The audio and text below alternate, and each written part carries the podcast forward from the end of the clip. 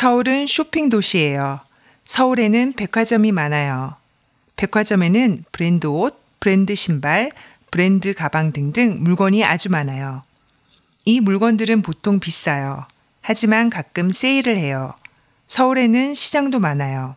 동대문 시장, 남대문 시장, 광장 시장 등 시장이 많이 있어요.